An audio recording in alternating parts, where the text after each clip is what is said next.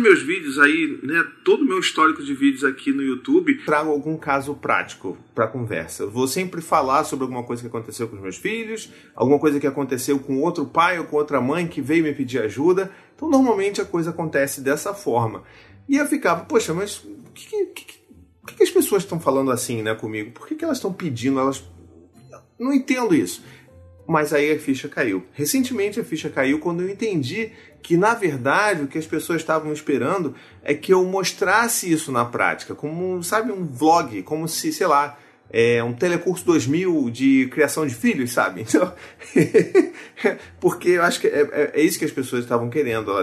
Enfim, agora, eu, pelo menos agora eu consigo entender isso, né? Elas querem que eu fale sobre um assunto e aí eu mostre os meus filhos naquela situação para ilustrar melhor na prática o que eu faria com os meus filhos e o que, que acontece com eles na prática. Só que aí tem alguns problemas aí. Na verdade, tem dois problemas aí que eu gostaria de trazer aqui e eu já me posicionei algumas vezes no meu Instagram, principalmente, mas eu acho que talvez fique melhor se eu falar sobre isso. Eu acho que isso rende um assunto. O que acontece? Tem dois motivos principais aqui que eu gostaria de falar com vocês sobre por que que eu não mostro os meus filhos na prática, né, chorando, tendo birra, se batendo e eu entrando em ação, né? Primeiro, os meus filhos estão brigando, estão se batendo, ou quando o Dante ou o Gael estão numa crise de birra, chorando, se jogando no chão, eu não vou estar tão preocupado em ligar uma câmera. Eu vou estar mais preocupado em ir lá e ajudar os meus filhos a lidar com aquela situação ou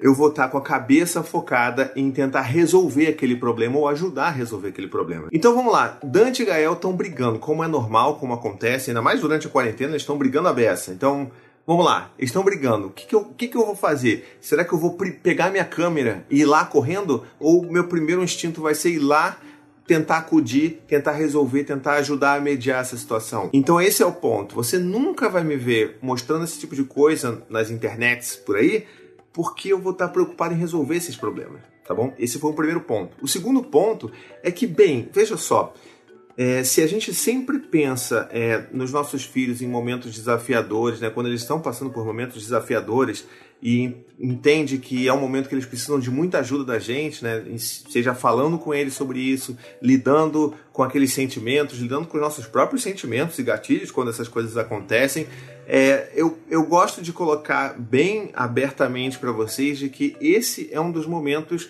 mais vulneráveis que os meus filhos estão passando. Então, assim, eu não vou expor os meus filhos nessas situações, sabe? Eles já têm uma certa dose de exposição, é, principalmente no meu Instagram, eles aparecem em fotos, eles aparecem nos stories, eles brincam comigo e tudo mais. Mas assim, tem um limite para mim. E isso eu sei que é uma coisa muito pessoal, né? É, é uma decisão minha, da minha família, de não expor os meus filhos nessas situações vulneráveis. Então, é meio que por isso que você não vai ver aqui no YouTube uma thumb com a cara do Dante chorando a beça, ou com a cara do Gael chorando, ou sei lá, ele se machucando. Isso não vai acontecer, porque, sabe, eu, eu, esse é o momento que eu preciso proteger os meus filhos da exposição na internet. Tem muitas pessoas que fazem isso? Fazem, mas isso não é da minha conta. Cada família decide o que é melhor para os seus filhos, né? Mas o que eu gostaria de dizer é que os meus filhos, eu não gostaria que passassem por isso. Da mesma forma que eu não gostaria, se eu estivesse passando por uma dificuldade, se eu estivesse chorando num momento super vulnerável emocionalmente, eu não gostaria que alguém estivesse pegando uma câmera e filmando e conversando comigo e registrando aquele momento. Eu não vou fazer, né? Eu não gostaria que as pessoas fizessem isso comigo. Eu gostaria que as pessoas me ajudassem a passar por aquilo. Então, se isso funciona comigo, por que não com os meus filhos? Né? Então, é o mínimo que eu devo a eles é entender que eu preciso protegê-los nesses momentos mais vulneráveis, sabe? Eu preciso estar ali junto, eu preciso proteger a integridade deles, tanto física como emocionalmente. Então, é meio que por isso que eu não exponho. E eu gostaria muito que vocês aí que me acompanham, que estão sempre curtindo o meu trabalho, vendo os meus vídeos, comentando, gostaria muito que vocês entendessem isso. Então, assim, gostaria que vocês entendessem isso, que não é por qualquer motivo XYZ que eu não estou fazendo. É justamente para proteger os meus filhos e porque eu tenho outras prioridades quando isso está acontecendo. Não sei se você se lembra, mas recentemente teve um caso de um pai que super viralizou aí, ele gravou um vídeo e, enfim, ele ficava ali parado, olhando pro bebê, e, ó, sei lá quantos minutos se passaram, o vídeo foi editado e foi pro ar e milhões de pessoas assistiram. Então, assim, eu não vou fazer isso com os meus filhos sabe? Da mesma forma que eu não gostaria que fizessem isso comigo. E, e eu acho que as pessoas poderiam tentar entender essa minha decisão, tentar respeitar na medida do possível e entender que, sabe, isso daqui que eu faço na internet é uma tentativa de ajudar, né, divulgar conhecimento, divulgar a minha experiência, experiência de outras pessoas, mas ainda assim respeitando as pessoas mais frágeis desse todo esse ecossistema que são as crianças, que são os nossos filhos.